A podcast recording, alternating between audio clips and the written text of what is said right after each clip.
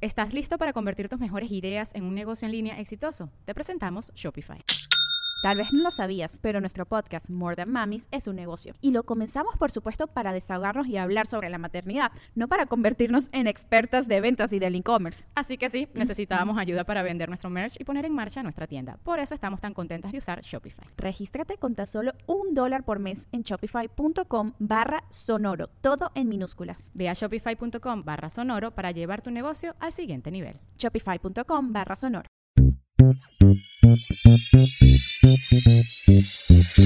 Bienvenidos al show de Ana Cruz. Amor, parejas, sexo, familia, actualidad, dinero, entrevistas con artistas, eventos y mucho más. El show de Ana Cruz. Hola, ¿qué tal? Bienvenidos ahora al episodio número 10 de mi podcast y estoy súper emocionada porque hoy vamos a estar hablando de un tema súper, súper importante para nosotros los mexicanos y para muchos países de Latinoamérica porque el Día de Muertos no solamente se celebra en México.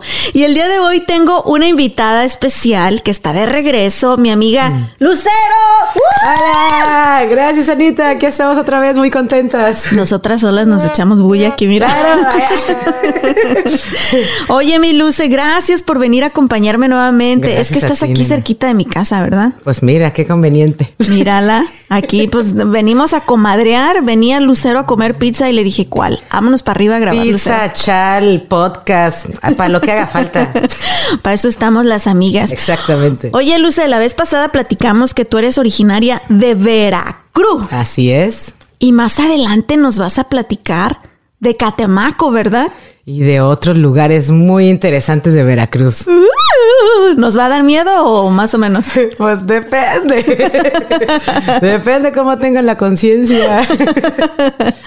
Oye, Luce, pero el día de hoy vamos a platicar sobre la celebración de Día de Muertos por qué se celebra, algo de la historia y también datos importantes, datos padrísimos. Y algo padrísimo de nosotros los mexicanos es que de todo nos atacamos de la risa, amiga, hasta de la muerte, imagínate. Yo creo que por eso tenemos ese sentido del humor tan bueno. Pues porque ni la muerte nos da, la muerte nos tiene miedo. la muerte me da risa, ¿no? La muerte, ¿Te acuerdas que decía algo así? Oye, según la tradición, las puertas del cielo se abren la medianoche del 31 de octubre para que los espíritus de los niños se reúnan con sus familias y los espíritus de los adultos pueden hacer lo mismo, pero el 2 de noviembre. Es que mucha gente no sabe, pero en México celebramos el Día de los Santos inocentes o de los niños el primero de noviembre. Y el día 2 de noviembre es el de los santos difuntos, que ya son como las personas adultas que fallecieron a una edad adulta. ¿Cómo ves, Luce? Ay, yo también sabía Ay, ¿oíste que... sonó algo? ¿Qué fue eso? ¡Cállate! ¡Que ya me dio miedo! no te Oye, no, pero ya regresando a lo que comentábamos, Qué bonito esta tradición en México que me trae muchas memorias de cuando era niña y visitábamos los cementerios. Y lo más lindo de todo esto, Lucero, es que no olvidemos que siempre vivan en nuestra mente y en nuestros corazones nuestros seres queridos que han fallecido. Así es, así es. Es una manera muy bonita de seguir teniéndolos presentes, ¿no? El tener que eh, ofrecerles, ¿no? Ponerles su ofrenda, ponerles su altar, su comida, su todo lo que les gustaba y el hacerles como su fiesta, ¿no? Su fiesta especial y que pues que siempre están aquí, que no se van. Y es verdad, no se van. No. Oye, Lucero, ¿por qué se celebra el Día de Muertos? Vamos a, ver un poquito de historia. El calendario católico designó el primero de noviembre, como lo mencioné, eh, como el Día de Todos los Santos y el día 2, el Día de los Fallecidos ya adultos. De hecho, el Día de los Santos lo llaman en algunos eh, lugares o comunidades en México los muertos chiquitos. Y, pero pues sí, está, dice que las raíces vienen desde la época prehispánica, pero tuvo mucho que ver el catolicismo cuando España conquistó México, que trajeron muchísimas tradiciones del viejo continente. Pero pues bueno, ya esta combinación de nuestra cultura prehispánica con lo que se trajeron de Europa, pues em, comenzó a crear todo este tipo de, de tradiciones que hasta hoy en día siguen súper arraigadas en nuestro país, ¿verdad? Sí, de hecho la Organización de las Naciones Unidas para la Educación, la Ciencia y la Cultura la UNESCO declaró en, mil- en 2008 esta festividad como un patrimonio cultural inmaterial de la humanidad.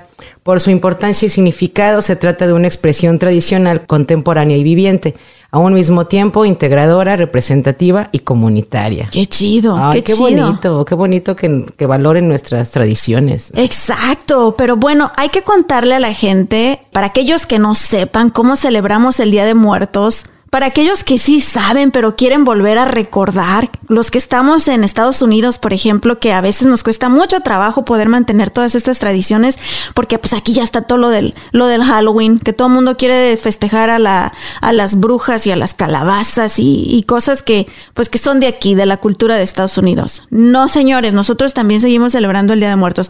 Bueno, pero también vamos trick or treat, ¿verdad? Eh, bueno, sí, también, que nos den dulces.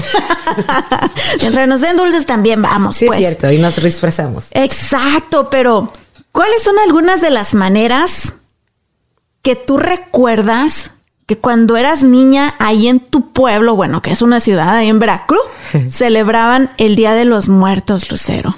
Pues en realidad se hacen un montón de altares. Eh, los ponen, los pones en tu casa, ¿no? En espacios públicos, en los parques, en las plazas, incluso en cementerios locales donde están enterrados los, los miembros de la familia. Ahí los familiares crean ofrendas, no para adornar, sino para recordar y celebrar la vida de sus difuntos.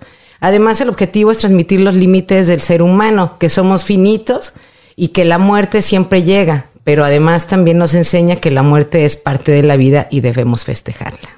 Y sabes que ese mensaje me encanta, Lucero, Sí. porque no podemos vivir temiendo a la muerte, porque sabemos que es una realidad y va a pasar. Y ahí vamos todos. Y para allá vamos, nadie se, se salva de la fría. No, la neta. no. Nadie. O sea, pero también no podemos vivir aterrados y pensando en cuando llegue ese momento. Y me encanta cómo los mexicanos tenemos esa sátira de, de reírnos hasta de los peores momentos, porque es la actitud lo que define cómo se resuelven los problemas, si te vas a ser víctima o, o lo vas a enfrentar con una sonrisa en la boca y a darle con todo.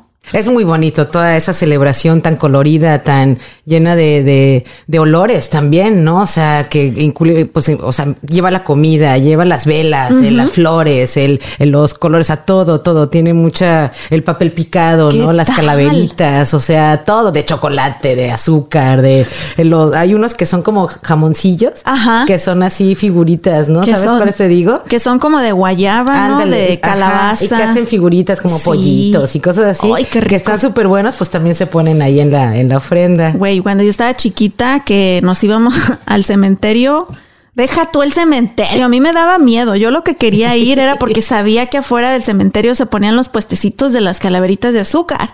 Y sabía que mi abuelita siempre me iba a comprar una. Que para que le pusiera al altar ni Mauser. Que la comías antes de llegar a la casa, Ya cuando ¿no? llegaba al altar, ya, ya me la había comido. Típico que hasta le rascabas con los dientes, ¿no? Sí.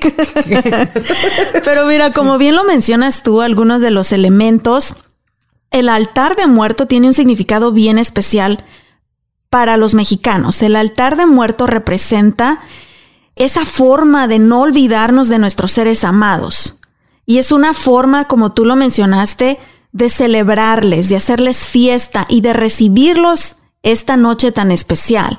Porque en nuestra creencia, esta noche, su espíritu regresa a nuestro hogar a celebrar con nosotros. Entonces es un día súper especial y entre los elementos que tiene el altar de muertos, vamos a mencionar solo algunos porque hay muchísimos y también varía, depende de la región de la que son originarios. Pero por ejemplo, el tradicional pan de muerto, que además de delicioso, no puede faltar en las ofrendas. No, no puede. Eh, hace tiempo tuve la oportunidad de visitar una panadería aquí, creo que en Grand Prairie, Panadería Celaya. Me ayudaron a preparar pan de muerto, me enseñaron cómo prepararlo y el Tan significado. ¿Sabías tú que tiene como unas tiras atravesadas Sí. arriba? Son huesos, Ajá, sí representan los huesos y Y en de medio hecho sí tiene como bolitas, sí, ¿no? Y en medio en medio tiene la bolita que representa el cráneo de la calavera. Wow. Y está súper rico el pan y es súper tradicional. Dice que esto viene desde la época prehispánica. Es redondo y tiene una decoración que representa el cráneo, el esqueleto, los cuatro huesos, pero tienen que estar en forma de cruz lucero, los cuales simbolizan los cuatro rumbos del universo en la cosmología precolombina. Órale, Qué eso sí que chido. no sabía. Pues las calaveritas de azúcar, ay, que son tan divertidas, se me hacen. Están hechas en forma de cráneo y llevan betún de colores vivos y chocolate blanco, chocolate negro o, de lo que quieran, ¿no? Al dulce se le añade papel aluminio o tiras de colores donde se escribe el nombre de la persona a la que se le regala o el difunto al que se le hace la ofrenda. Es súper es súper gracioso cuando te dan la tuya, ¿no? Así Sí, de, qué "Eh". miedo. Así, no me quieras tanto. Pero es hasta un honor que te regalen esas Ay, sí. calaveri- calaveritas. Oye, tú lo mencionaste anteriormente también, el tradicional papel picado que tiene figuras también representativas. La comida y las bebidas de nuestros difuntos, de quien estamos poniendo la, la fotografía. Por ejemplo, yo recuerdo que nosotros siempre le poníamos a los altares enchiladas de mole rojo. Órale. Y poníamos también un platito de pozole. Y este año, amiga, ya finalmente que pude procesar que falleció mi abuelita, eh, voy, es la primera vez que voy a hacer el altar de muertos y voy a poner la foto de mi abuelita. Y le voy a poner, a ella le encantaba la Coca-Cola. Ponle una coquita ahí. Sí, mi pobre abuelita, mi hermosa abuelita murió de cáncer en el estómago.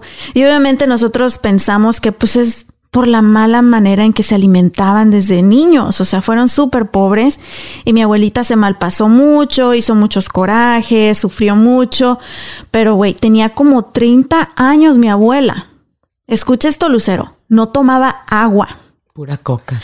pura coca y No puro café. Yo la regañaba y le decía, abuelita, tiene que tomar agua, su cuerpo necesita agua. No, mija, este es mi coro de ángeles. Así le decía. Así le decía, su coro de ángeles. Así que le voy a poner su Coca-Cola Su ahí. coro de ángeles, Su ponle. coro de ángeles, su tazoncito, su jarrita de barro con café. Y le ponía poquito para que le durara mucho el, el bote de Nescafé de ese soluble, de instantáneo. No, hombre, le pintaba apenas Así, el agua Café de calcetín. de ¿no? calcetín Total. para que le durara. Y de comida, ella solo comía eh, un chile del molcajete. Mira, ya está mi hombre. Así en sal- de salsita, de esas así de Sí, mortajada. Pura, sí, que todavía le quedan los cueritos del Cállate. tomate o del jitomate. Tortillas, tortillas hechas a mano, pero bien duritas. A ella le gustaba quemaditas. Una envijada de chile y esa era su comida. Me voy a tener que poner a hacer la salsa del molcajete para el altar A de si es que cierto, ya después les digo si es cierto que se le echó. Las fotografías también es algo súper importante que no puede faltar en los altares. Una fotografía de, pues de tu difuntito, ¿no? Como lo quieras poner ahí al lado de su comidita y de sus cosas favoritas. Ay, pero qué chido Qué recordarlos. rico. La flor de cempasúchil, que es Oh, una, sí. una flor preciosa, un color entre amarillo naranja, así súper tupida, muy bonita. Además florece en el otoño cerca del Día de Muertos. Se dice que sus pétalos de color amarillo marcan la senda que deben recorrer los muertos durante la visita que hacen estos días porque se supone que guardan el calor del sol y su aroma los llama. Wow, sí tiene un aroma bien particular, ¿verdad? Sí, sí, sí, o sea, ves cuando ponen el, el altar que hacen, eh, hacen una cruz con los pétalos del cempasúchil y aparte hacen como un El caminito. caminito. Sí que es verdad. Sí. Oye, más adelante vamos a hablar, pero una de las películas más representativas de esto de Día de Muertos y que está hermosa y, y- y vamos a contar nuestra experiencia cuando la vimos es Coco. Y de hecho, hay una escena donde están regresando a la vida y vienen por un camino, por un puente de cempasúchil. Cempasúchil. Qué bonito, ¿verdad? Ahora hablemos un poquito de otros personajes importantes de la celebración de Día de Muertos. E hice una historia sobre los alebrijes cuando estuve eh, trabajando en televisión y me encantó. O sea, me encantó los alebrijes. Eh, es una artesanía hecha de cartonería con colores vibrantes que representan animales fantásticos y comenzaron a popularizarse a partir de la segunda mitad del siglo XX, pero también son un elemento clave de esta celebración de Día de Muertos, porque dicen que los alebrijes es como ese animal místico que te acompaña y te protege en ese camino de la vida y la muerte. Y también, o sea, los ves y son una completa obra de arte. El perro Choloescuincle también es otro elemento común. Era el perro que los aztecos conocían a los Choloescuincles, que según la tradición ayudaba a, en el Mictlán a hallar el camino a su destino final. Ay, por eso es cuando dicen que, que tus animalitos, cuando también se van para el otro lado, ¿no? Que te esperan allá para ayudarte a cruzar el, el río, ¿no? Ay, sí. No, ese me ayudó otro animalito a cruzar por este río. Y no Perdón. es perro. Era coyo, perdón. También es cuad- cuadrúpedo, pero no era perro. Tiene cuatro patas también, pero. Este, perdón, regresemos a lo serio. Sí, este, qué bonito. Dicen también desde nuestra época prehispánica. ¿Recuerdas que, bueno, en los libros de historia llegamos a leer que cuando morían los enterraban con su perro? Sí. Oye, otro personaje padrísimo Wow. de Día de Muertos es la Catrina, ¿verdad, Lucero? Uf, preciosas, preciosas. Por otra parte, el atuendo típico es el disfraz de Catrina, en el que los participantes usan pintura facial para emular la calavera garbancera. Es una figura creada por José Guadalupe Posada, un famoso grabador, ilustrador y caricaturista mexicano, y bautizada por el muralista Diego Rivera. Qué padre. Y sí, hoy en día muchos, eh, inclusive para celebrar el Día de Muertos, se pintan las caras, se visten de Catrinas, y es uno de los personajes más populares. Más populares. por decirlo así. Pero me encanta, he visto muchas fotografías en Facebook, por ejemplo, de gente compartiendo su maquillaje de Catrina y son una verdadera obra de arte también. Pues también deberíamos de pintarnos, amiga. Este Vale. año nos hacemos la, la pintura de la Catrina. Va, va, va. A ver qué tal nos queda. Eh, ahí tengo pintura en, en, en mi baño. Ahora pues. Hoy se escuchó feo. No, en serio, tengo pintura para hacernos eh, el personaje de la Catrina. A ver cómo nos queda.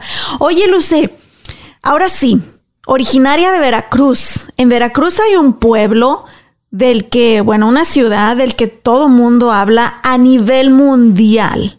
Muy mística, muy famosa, que es Catemaco. Y más adelante nos vas a contar un poco de Catemaco, pero también me gustaría saber ¿Cómo celebrabas tú el Día de los Muertos allá en tu pueblo cuando eras niña? Hay una ciudad que se llama Perote, Ajá. Y en esa ciudad, hasta la fecha, creo que todavía se, se estila, así como en diciembre se hace lo de la rama, pues para estas fechas se hace la calaverita. Entonces tú pasas casa por casa y vas pidiendo así como tu calaverita, ¿no? Les haces un canto y ya ellos te dan tu dinero o te dan dulces como si fuera la rama. Ah, es como el trick or treat, que ni puedo decirlo, el, el trick or treat aquí en Pero Estados Unidos. es que aquí en realidad ni siquiera cantan. O No. sea, nada más llegan y te dicen trick or treat. Ya ni eso, ya nada más allá estiran sí la te- mano. allá- sí, exacto. O sea, nada más llegan y agarran, ¿no?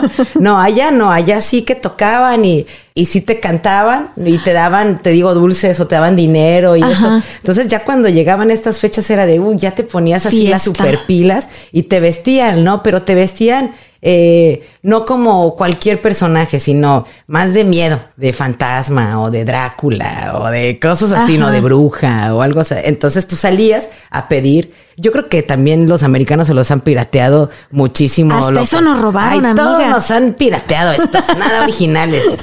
¿En Hasta a mí me robaron, mira, mi marido. Sí, es cierto. Es más. Dustin. Es más, nada original eres, Dustin. En Naulinco, que es otro pueblo también muy, muy, muy tradicional de ahí de, de- de Veracruz, que de hecho este es un pueblo súper bonito, se dedica al calzado, un calzado artesanal. Ahí tú vas y todo el pueblo es una fiesta, pues es la fiesta del pueblo en realidad, ¿no? O sea, tú por la calle que vayas encuentras Catrinas de todos, de todo tipo.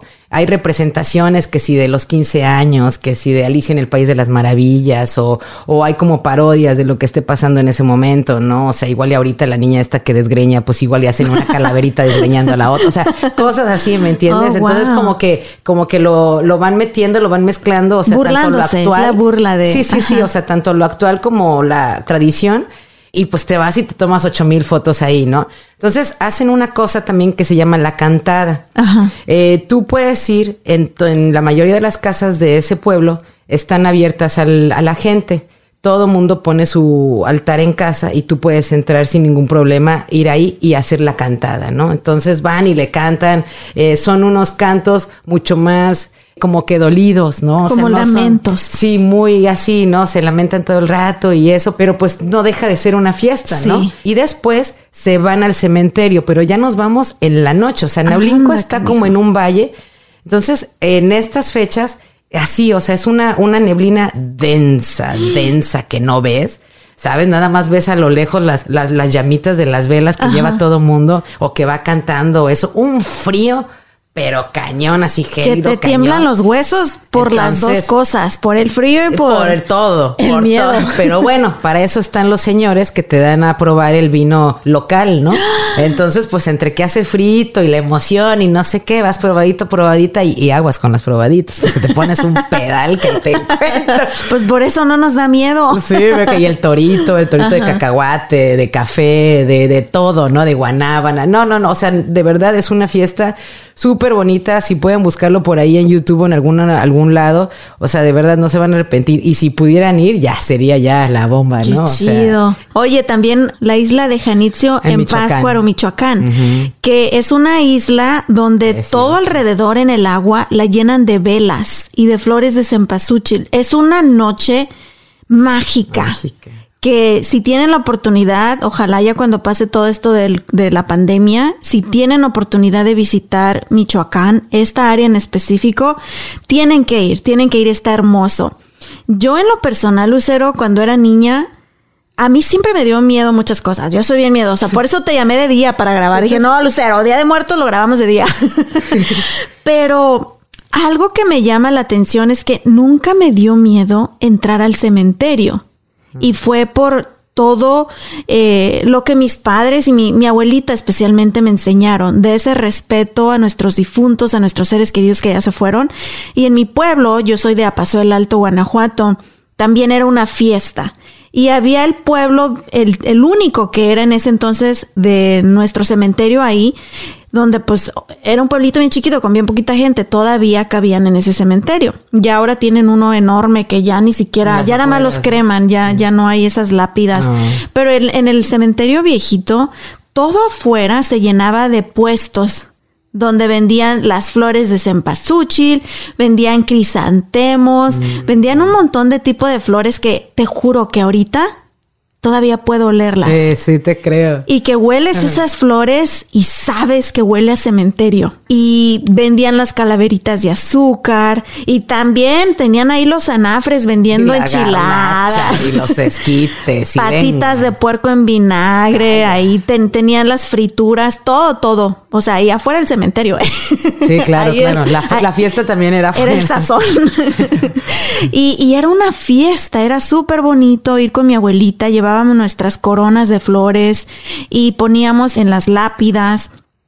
Mi familia, mi abuelita tenía un pedacito chiquito ahí en el cementerio donde toda la familia las han puesto una encima de otra.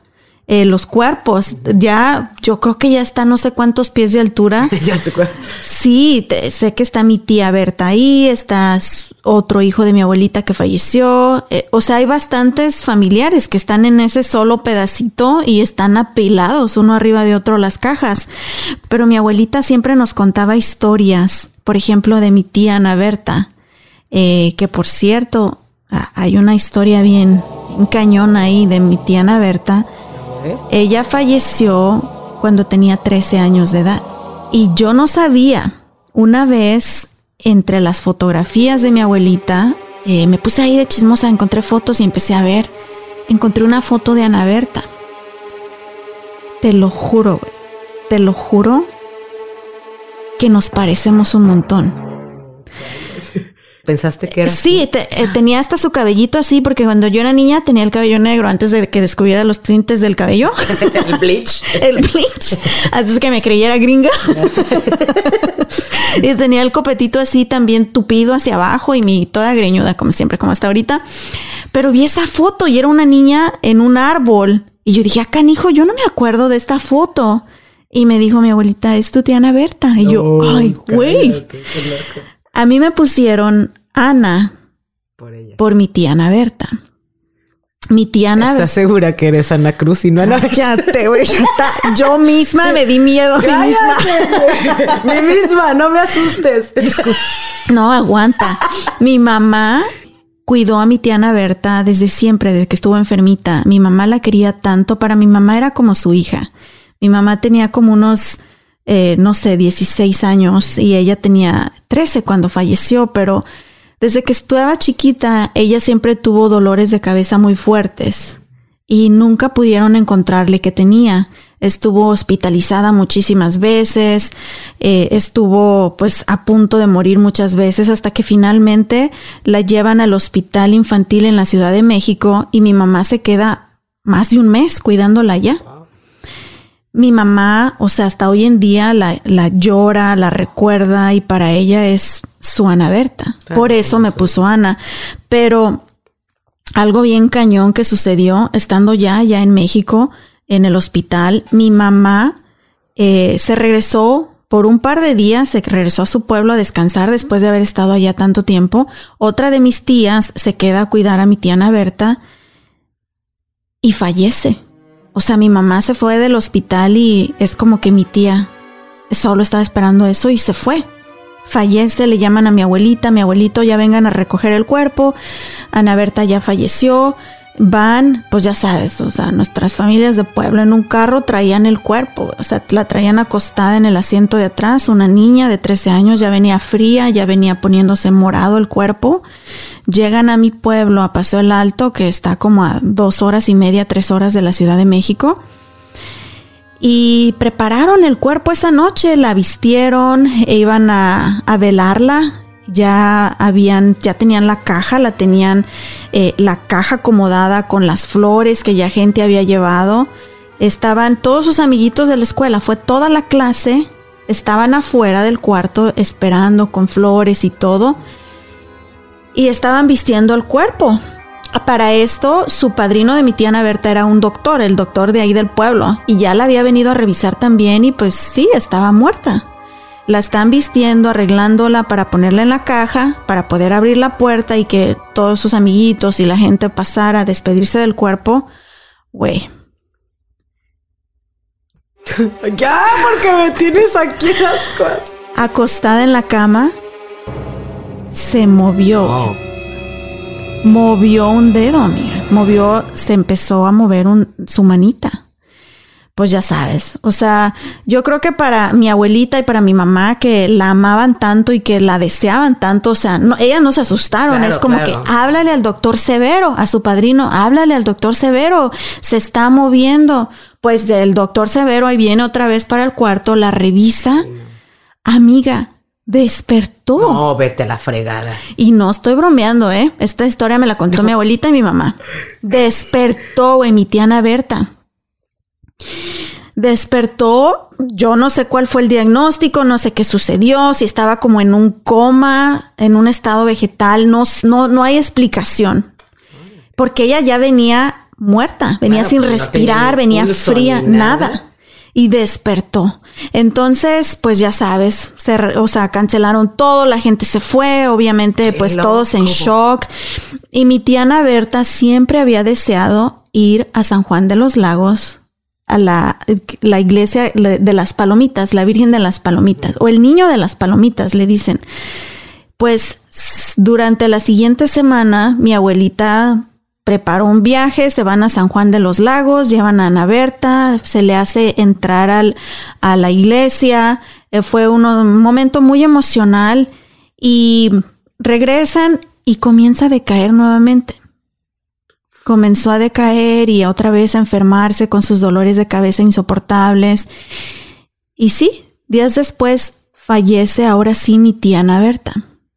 Pero fue impresionante cómo ella se quiso ir a despedir Claro, ella no quería irse sin, sin ir a ver a la. a San Juan de los, ir a la iglesia de San Juan de los Lagos. las. Y pues resulta, amiga, que cuando yo era niña, Yo nací muchos años después, yo no sabía nada de esta historia. Yo comencé a tener dolores de cabeza muy fuertes cuando era niña.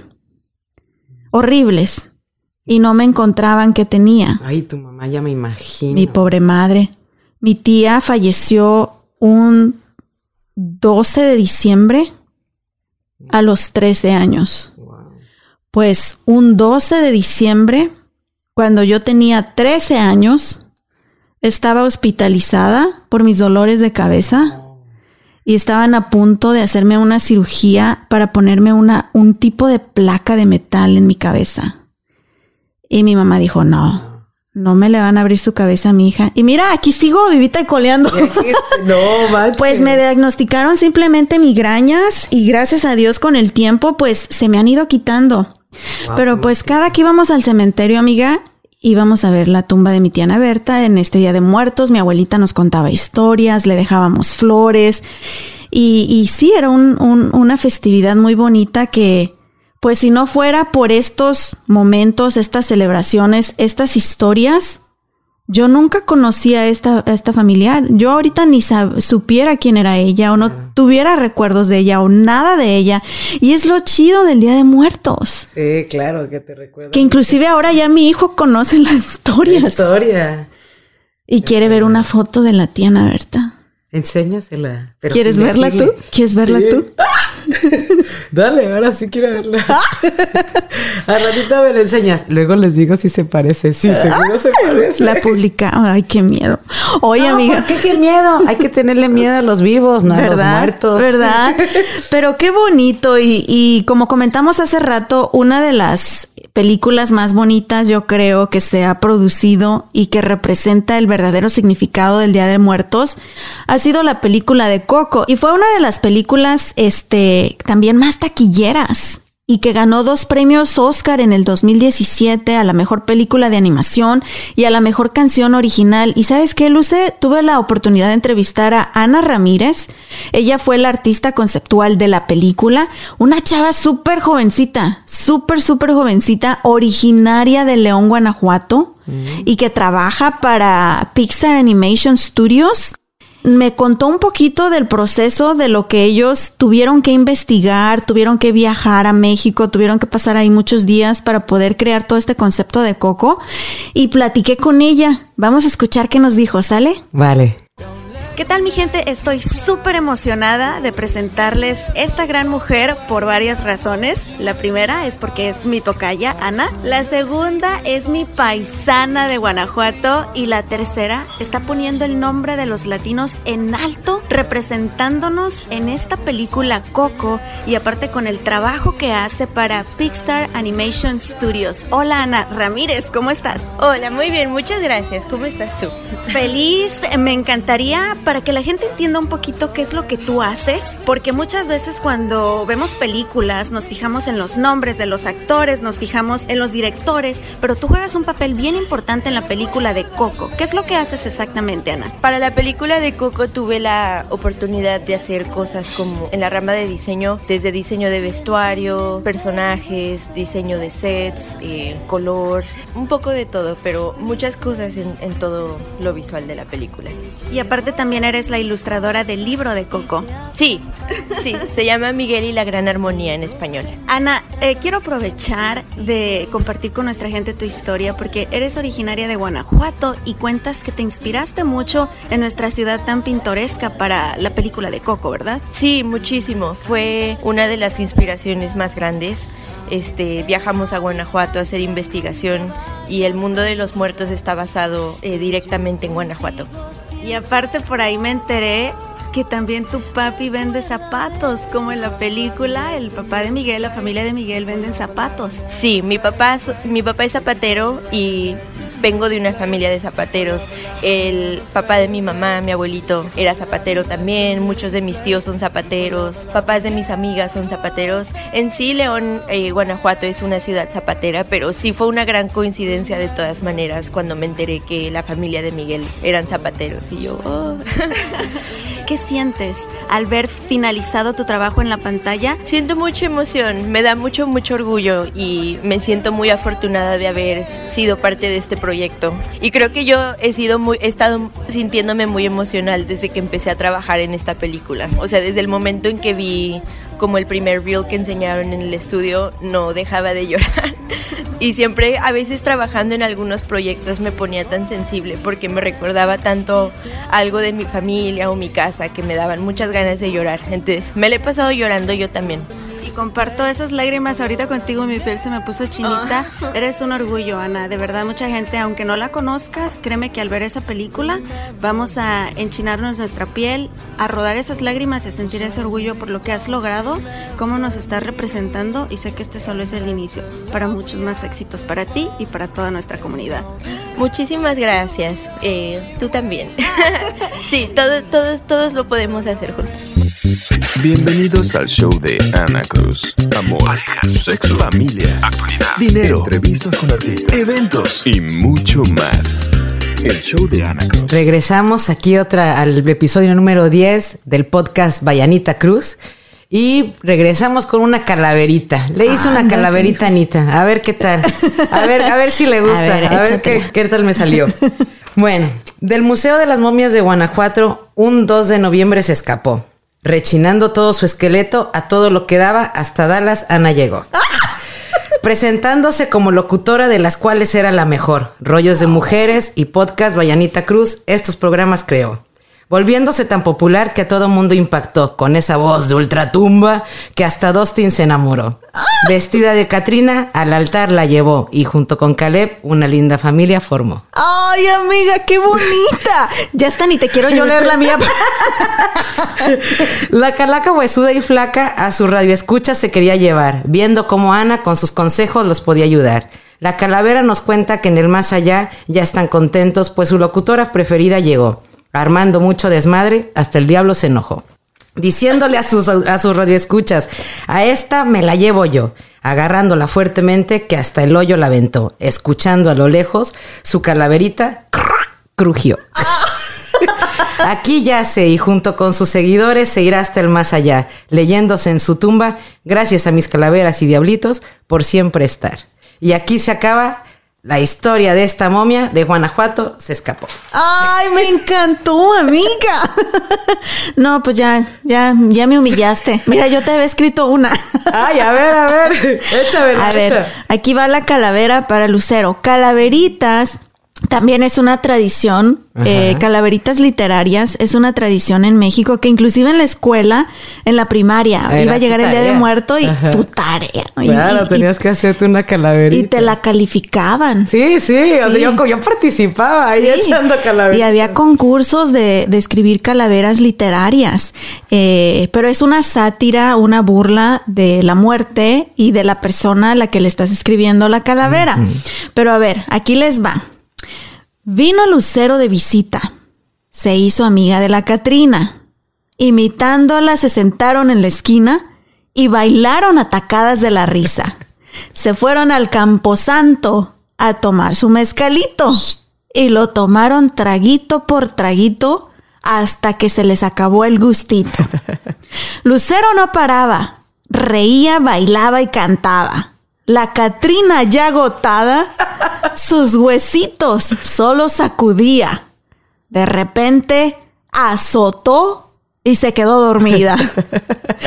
La mañana siguiente, la Catrina sola en el camposanto se dio cuenta que su noche se esfumó y Lucero de la fría se salvó este año.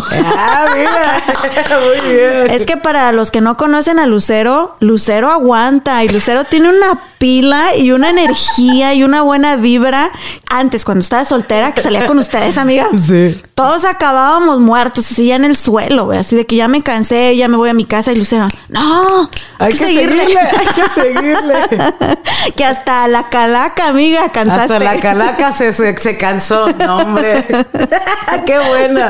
Me gustó bonito. también, me gustó también, Anita. Muchas gracias. Ay, a ver si alguien por ahí nos quiere escribir unas calaveritas literarias, mándenoslas Recuerden que estamos en las redes sociales. Amiga, tú no dijiste tus redes sociales la vez pasada. ¿Cómo te encuentran? Ah, en Instagram soy Lucerrock.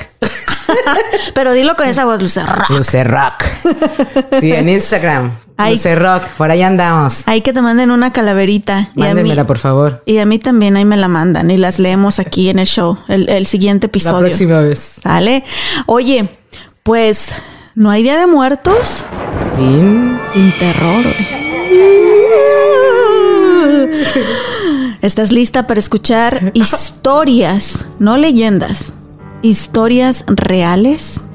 Ay, me encantan las historias De de, verdad. terror. Me agárrate, encantan. agárrate. Dale. La que te conté hace rato no tiene nada que ver con lo que te voy a contar ahorita. Algo que me sucedió de niña también. Y ahorita nos cuentas tú también Dale, tu historia, dale, ¿sale? Vamos a tener a mi mamá, que también le sucedieron muchas cositas? cosas.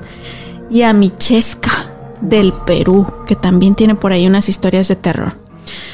Resulta, Luce, que cuando yo estaba chiquita, en mi casa eh, había mucha mala vibra, había mucha mala energía, mucho, muchos problemas con lo de la violencia doméstica que mi mamá sufrió, mi papá era alcohólico, eh, se vivían muchas, muchos momentos malos y se sentía la mala vibra, o sea, yo todo el tiempo me decían que si era nerviosa porque siempre estaba temblando y siempre tenía frío, pero en realidad era porque pues todo eso se vivía en mi casa.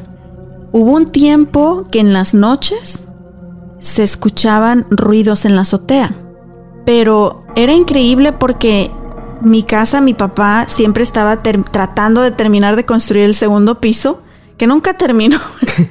y mi papá era albañil y nunca acabó de construir el segundo piso, nada más había unas bardas atravesadas. eh, ahí a medio, a medio hacer. Pero en las noches, y siempre era después de las once y media de la noche, se oían pasos de gente como corriendo, pero eran como de niño. Nosotros pensábamos que eran duendes. Corrían, pero oías que atravesaban todo, todo lo que es la azotea. Entonces era imposible porque había bardas que tendrías que esquivar o tendrías que detenerte.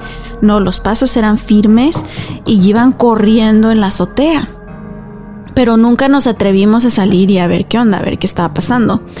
Y también no solamente se oían los pasos, se oía un tambor. Y todavía recuerdo, pero era bajito el sonido, pero todavía recuerdo el ritmo del tambor. Deja ver si me sale, ¿ok? Era algo así.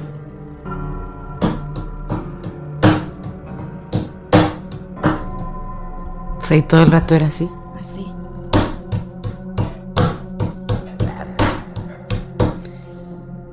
Y se oía por varios minutos, pero era bajito. Pero mis dos hermanos, sí, constante. Mis dos hermanos y yo lo, lo comenzamos a escuchar. Y obviamente como niños dices, ay, nadie nos va a creer, van a decir que estamos locos. Mi mamá los escuchaba. Y ahí en mi casa vivía mi abuelita Agustina, que en paz descanse, la mamá de mi papá, y su sobrina. Y también ellas lo escuchaban. Mi papá no estaba en ese entonces ahí, andaba acá de canijo en Estados Unidos. Pero nos dejaba todas sus malas vibras. Las hubiera traído con él. Nos asustamos. Ya lo que de, de verdad fue que nos dio mucho miedo, a mí no, pero a mi familia, una noche estaba yo con mi abuelita Agustina eh, viendo la televisión, ya eran como las nueve de la noche, ya estaba oscuro y me andaba del baño, tenía ganas de ir al baño. Pues nosotros en la parte de atrás de la casa ni era un baño, era un cuartillo ahí donde teníamos un hoyo en el suelo y ahí salíamos a hacer del baño. Entonces le dije a mi abuelita Agustina, abuelita, ya me anda del baño. Y dice, espérame, déjate abro la puerta. Porque no teníamos chapas en las puertas. Atoraban la puerta con un pico. Y le quité el pico a la puerta y ya me abre. Dice, ve, mija, ve, de aquí te veo.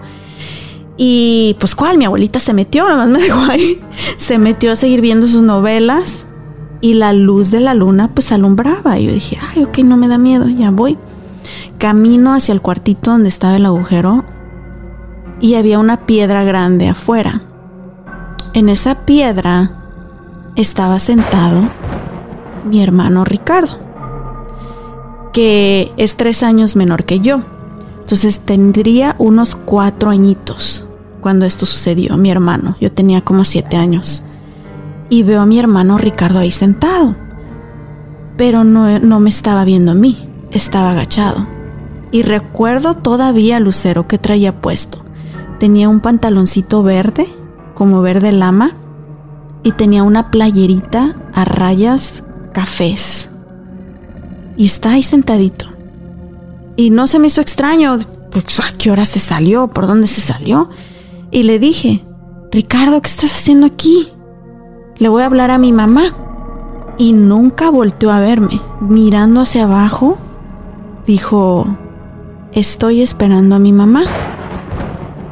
En eso me regresé a la puerta, no me metí, solo metí la cabeza para ver a mi abuelita y le dije, tita, aquí está mi hermano y no se quiere meter. Y mi abuelita dijo, ¿de qué estás hablando? Se asoma mi abuelita, te lo juro, Lucero.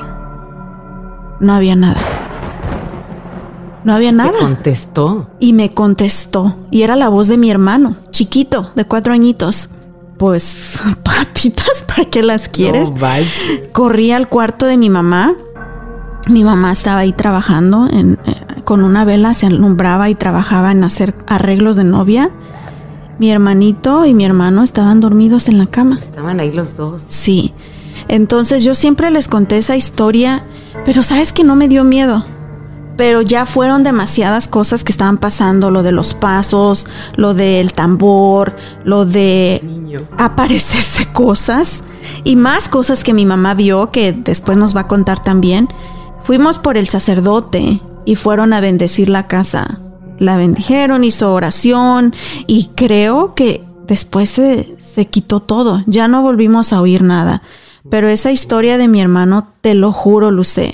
Sí te lo creo, juro sí que me creo. sucedió. Sí, sí te creo, ¿cómo no? ¡Qué miedo!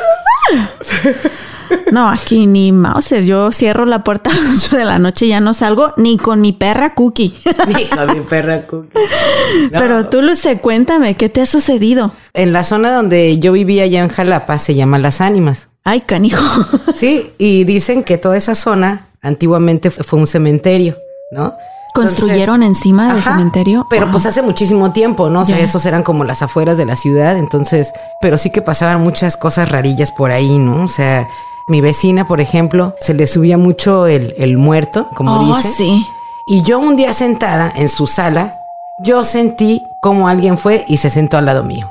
Y no había nadie. Yo nada más sentí. Y yo nada más dije, ay, por favor, por favor, no, nada más no me asustes. O sea, haz lo que quieras, pero no me asustes, te lo juro. Dije, ay, por favor, aquí cabemos todos. Pero sí, en ¿Qué serio. ¿no? sentiste la presencia? Sí, o sea, sí, exacto. Sentí como, como alguien. ¿Olía? Y- no, la neta, eso sí ya no me acuerdo. Yo creo que estaba tan cagada que Ajá. ni, ni eso me acuerdo. Pero sí que yo sentí Porque que dicen que se- siempre huele a azufre, ¿no? Cuando pues, hay pues, algo. No lo sé, la verdad es que yo no me acuerdo. Yo no me acuerdo si olía o no, yo no me acuerdo. Yo me acuerdo de la sensación, de que sí que dije, ay, güey, o sea, sí que siento algo, ¿no? Y ya fue así de, no manches. Yo tenía una amiga, se llama Cristina. Su hermana falleció. Dicen que la mataron, que, que fue un accidente o que la mataron. Hay un cerro en mi pueblo que se llama el Cerro de los Ates. Entonces era muy común que los muchachos, ya cuando andan ahí en la edad de la punzada, ajá, que se van a ese Cerro de los Ates a hacer picnic, a hacer el campamento, el día de campo. Y resulta que su hermana se llamaba Celia y andaba con un grupo de amigos, se fueron a este cerro y había unas cascadas. Somehow, que por un accidente, la chava se cayó, desde la punta del cerro. Entonces, algunos dicen que uno de los amigos que iba ahí con ellos, que trató de pasarse de lanza con ella y ella, por defenderse, que la aventó y se abrió la cabeza. El papá de este muchacho, en ese entonces, ya ahorita ya es un señor grande, eh, era doctor también en el pueblo. Entonces la llevan a la chica a, a que el papá la atienda, pues con el miedote, de que si Claro. se muere o algo le pasa. A su Y, hijo se lo van Pues sí, pues que se muere la muchacha. Ellos, la Cristina, mi amiga, su familia vivían cerca de mi abuelita, entonces yo la iba a visitar muy seguido. Su casa era de adobe todavía, tenían su casita de adobe. En la entrada de la casa, el primer cuarto era el de Celia, la hija que falleció. Una vez que voy a visitar a mi amiga, estaba la puerta abierta y me gritó desde adentro, desde la cocina en el fondo y me dice, pásate Anita, está la puerta abierta. Pues ahí voy, güey. Te juro que se oían ruidos en ese cuarto. Y lo tenían cerrado con candado. Me contaba Cristina que lo cerraron, lo nadie entraba al cuarto. Pero me dijo que tenía una ouija y que ahí por eso lo encerraron, que nunca quisieron sacar la ouija de ahí. Entonces me dice, porque no, yo como pedo corrí a la cocina, digo, amiga, se oían ruidos en el cuarto de Celia. Y me dijo, sí, dice, siempre se escuchan Ah, ruidos. la madre, qué miedo. Eh, no sabemos si es ella, porque ahí encerramos la Ouija. Y yo, ay, ¿cómo se atreven a jugar con esas cosas, güey? No, a mí me acuerdo que una vez me invitaron y por andar ahí nada más de caliente con, todos los- con los amigos, ahí vamos, ¿no? Y ves que preguntas, ¿no? ¿Hay, ¿Hay alguien aquí con quien no quieras jugar o no sé qué? Creo que fue la primera pregunta. Y me señaló, dije, sí, perfecto, vámonos, ahí nos vemos, con permiso, agarré y me largué. Ni Yo quería. No, sé, no, la neta yo no quería, ¿eh? Yo me voy. Oye, no, pero ¿eh? sí se mueve. Sí se movió, sí se movió, te lo juro que sí se movió, ¿eh? Qué O sea, al final tú tienes energía. O sea, Sí. todos somos energía, güey, ¿no? Sí. Sí la mueves. Pero pues sí, que le Espérate, preguntaron. prende la luz. No, no manches, cállate, abre la puerta. Cookie, hijo, esposo mío, venga. No, cállate, que si viene la cookie, sabes que si supuestamente si hay, a ver, ¿qué? si hay este almas o hay este, pues sí, espíritus en tu casa o lo que sea, Ajá. los animales son muy perceptivos a ellos, ¿no? Pero qué miedo. Sí. Oye, Luce, pues hablando de historias de terror, vamos a platicar con Miche, con Michesca y con mi mami. A ver qué nos cuentan, ¿te parece? Sí, a ver, que nos echen más historias de terror. Vale. Bueno, y como les prometimos, está de regreso mi tía Michesca del Perú, que tiene por ahí algunas historias que le han pasado a ella, bueno, a, a su familia y también leyendas de Perú, ¿verdad, Miche? Sí, a mi familia, a mi hermana menor, cuando se la querían llevar los duendes. ¿Cómo crees? A ver, cuéntanos. Bueno, en mi familia y yo creo que en muchas familias peruanas está la creencia de que cuando los niños eh, están bebecitos y no están bautizados, los duendes siempre están tratando de llevárselos. También tienen la creencia de que por qué no se llevarían a todos los bebés recién nacidos, ¿no? Porque los duendes son como un poco que rechazan todo lo que tiene que ver con el excremento. Por eso es de que, y muchas veces los bebés están con su pañal sucio, qué sé yo, y puede ser una forma en la que ellos evitan llevárselos. Pero en el caso de mi hermana, ella tendría pues unos cinco meses de nacida y y mi mamá siempre la dejaba en el centro de la cama. eh, y mi mamá siempre tenía una cama grande, como de tamaño king, y en el centro la ponía para que no se cayera para ninguno de los dos lados. Ese día la estábamos buscando por todos lados, porque no la encontrábamos. Era de día, era, qué sé yo, las 10 de la mañana, 11 de la mañana, y la buscábamos por todas partes y no la encontrábamos. Ya mi mamá estaba desesperada, pensaba que alguien se la había robado de adentro de la casa. Cuando en eso ya nos habíamos cansado de buscarla, se nos ocurre mirar debajo de la cama y estaba en la misma forma como mi mamá la había puesto con sus mantitas en el centro de la cama, pero debajo de la cama. Ni siquiera la mantita estaba movida o ella estaba desenvuelta, estaba así como un paquetito debajo de la cama en la misma posición que la dejó encima de la cama Híjole, como que la acomodaron. Como que la acomodaron y ya la tenían lista para desaparecerla. ¿Cómo crees? ¿Pero quién, Miche? Los duendes. Y nosotros vivimos allá en Perú, en una zona donde mucha gente quiere negarlo o quiere hacer así como si no existieran, pero hay mucha actividad de duendes porque es la zona donde en la capital, en Miraflores, es un distrito residencial donde había muchas casas del tiempo de la conquista, donde en el centro de, de esas casas había supuestamente una fuente de agua, donde al fondo de esas fuentes de agua escondían el oro. Y los duendes se saben que son como espectros que cuidan cosas como el oro, por ejemplo. Entonces, en Miraflores había muchos caserones que tenían estos entierros de oro y entonces los duendes custodian esos entierros de oro. También hay casas que tienen la higuera. donde dicen que a las 12 de la noche, cuando florece la flor de la higuera, se aparece el demonio. Pero es porque todas estas criaturas, yo creo que vienen de allá del inframundo, del demonio, y, y los duendes están ahí cuidando el oro. Y en Miraflores, muchos niños y familias han escuchado, sienten que se mueven cosas. En algunos tejados que todavía utilizan teja ya en Miraflores, sienten cuando caminan por las tejas los duendes o, cuando están jugando ahí por la higuera. Todavía hay casas que tienen su fuente de agua en el centro. Dicen que en la madrugada, bien tempranito, los duendes andan jugando ahí en, los centros de la casa donde están estas fuentes de agua, que ya no tienen agua, obviamente, pero están ahí esas instalaciones y los duendes juegan desnudos a esa hora. Oh my God mi abuelito los veía también. Siempre nos asustaba con los duendes y decía que a las 4 o 5 de la mañana él iba al parque a leer el periódico cuando los canillitas empezaban a repartir los periódicos y él veía a los niños y les decía, hey, vayan a vestirse a su casa, porque eran unas cosas pequeñas, desnudas y que tenían un sombrero de carne que formaba parte del cuerpo. Oh my God. Entonces hay mucha gente que dice que los ve, eh, hay mucha gente que los siente cuando caminan o juegan en su casa, jalan las sillas, sienten sonidos. Y en la antigüedad, cuando yo era una niña, nosotros sentíamos la presencia de los duendes con la lustradora.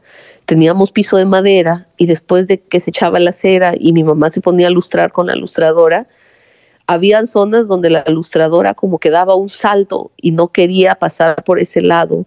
Y era porque era como una energía magnética que repelía algo extraño ahí y la ilustradora no pasaba por esa por esa. Era son cosas extrañas en realidad pero que no tienen una explicación. Ajá. Híjole, qué miedo, Michesca.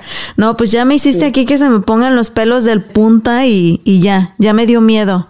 Bueno, pues te agradezco mucho, Miche, por haberte conectado con nosotros hoy nuevamente y por contarnos tus historias y leyendas de allá de Perú. Sé que por ahí andas un poquito malita, así que te recuperes pronto, Miche. Te mandamos un abrazote a la distancia y trata de estar tranquilita y descansando en casa, ¿ok? Ok, muchas gracias. Un fuerte abrazo y que pasen un día de Halloween tenebroso. Uh. Ahora sí, como se los prometimos, aquí está mi mamá en la línea telefónica, Luz González. Hola mamita, ¿cómo estás? Hola, buenas noches. Aquí con todas las luces prendidas para poder contar historias de terror. Oye, mamita, tú nos vas a contar algo que a ti te sucedió, ¿verdad? Hay una de cuando era pequeña que nunca se me ha olvidado. A ver, a ver, a ver.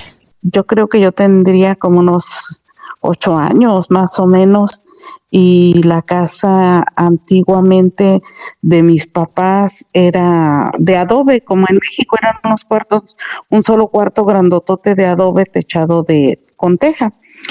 Y no había luz eléctrica casi, solo en todo el patio, que tú sabes que es demasiado grande porque el cuarto estaba al principio de la casa, solo había un foco y alumbraba muy amarillo porque en ese tiempo las personas no compraban focos de muchos watts, eran muy pequeños. Y yo recuerdo que mamá tenía niño pequeño, no sé quién, porque pues éramos muchos, ya no me acuerdo quién. Pero como yo era la mayor, a mí me tocaban pues muchas más responsabilidades y era un día ya en la noche eh, de esas noches que están oscuras con ganas. Bueno, aparte que no teníamos luz eléctrica. Y me dijo que fuera a recoger la ropa y los pañales del niño porque ya era tarde y no quería dejarlos ahí porque otro día se serenaban, era la creencia de antes. No sé ni qué significa ya, pero eso decían. Estaban tendidos en los tendederos. En los tendederos, sí, en todo el patio. Y yo, pues como toda chamaca en esa edad, decía, ¿yo por qué? Y todo yo, ¿y por qué a mí me mandan nada más? ¿Por qué no mandan a alguien más? Y bueno, eh, típica respuesta de mi mamá, te callas y los vas a traer porque si no ya vas a ver cómo te va, muchacha. pues no te quedaba más que ir a traerlos. Y el solo salir del cuarto, que ya era un cuarto grande, semi en tinieblas, y salir al patio que estaba bien oscuro, prendías el único foco que había y apenas, y se alumbraba, y pues solo la, la luz de la luna y las estrellas que habían. Pues ahí voy con un montón de miedo, pero lo peor es que iba yo bien enojada. Y iba, ay, ya estoy bien harta, no sé por qué me mandan solo a mí, todo yo, los demás son los huevones ahí echadotes y bueno, ahí va yo, ya sabes, blasfemia y blasfemia. Y empecé a quitar la ropa, pero con mucho miedo. Yo creo que mi, mi blasfemada era para tapar mi miedo. y, en, y en la casa habían sembrado unos árboles, allá les llamábamos laureles, pero eran unos árboles muy grandes. Y ya como al final del patio que empezaba la huerta, habían hecho una, mi papá quería hacer una como una fuente, como una pequeña alberquita y tenía la forma redonda, pero de puro ladrillo. Y del otro lado estaba, empezaba la huerta y estaba, pero parecía de verdad oscuro que no se veía nada.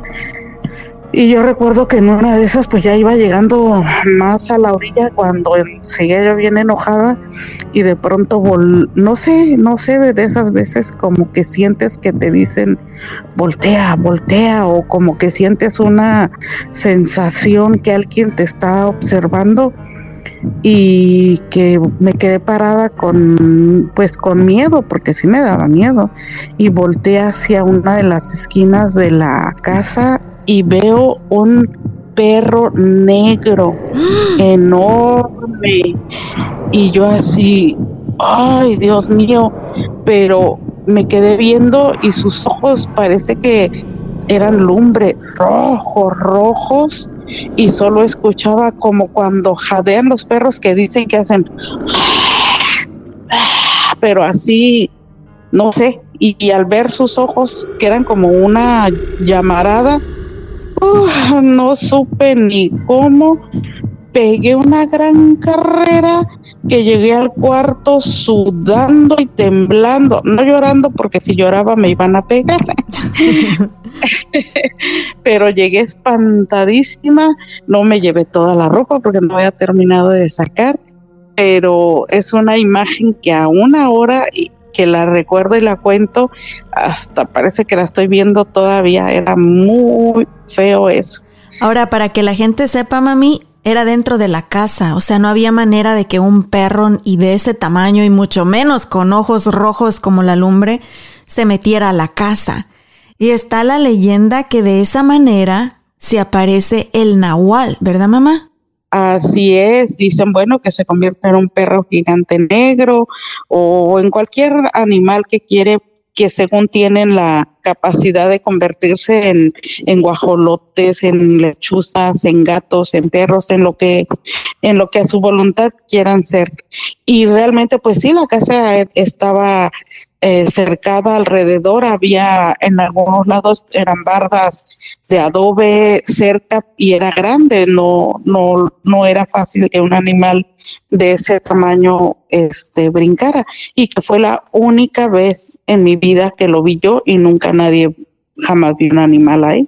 ¿Les dijiste a tu mamá y a tus hermanos, mami? Después, con el paso de los días, porque a mí ya me daba mucho miedo volver a salir y siempre trataba de que alguno de mis hermanos me acompañaran, le platiqué a mi mamá pero como los papás de aquel entonces y que nos metían más miedo que nada, me dijo, era el diablo, por desobediente y rezongona, te quería llevar. No, pues si quieren meterme más miedo, no hay problema, mamá. ¡Qué miedo, mami! Sí, eso fue una de las muchas veces que me espantaron. Yo creo que yo era muy rezongona, porque a rato me espantaba. Gracias, mamita chula. Uh, de nada.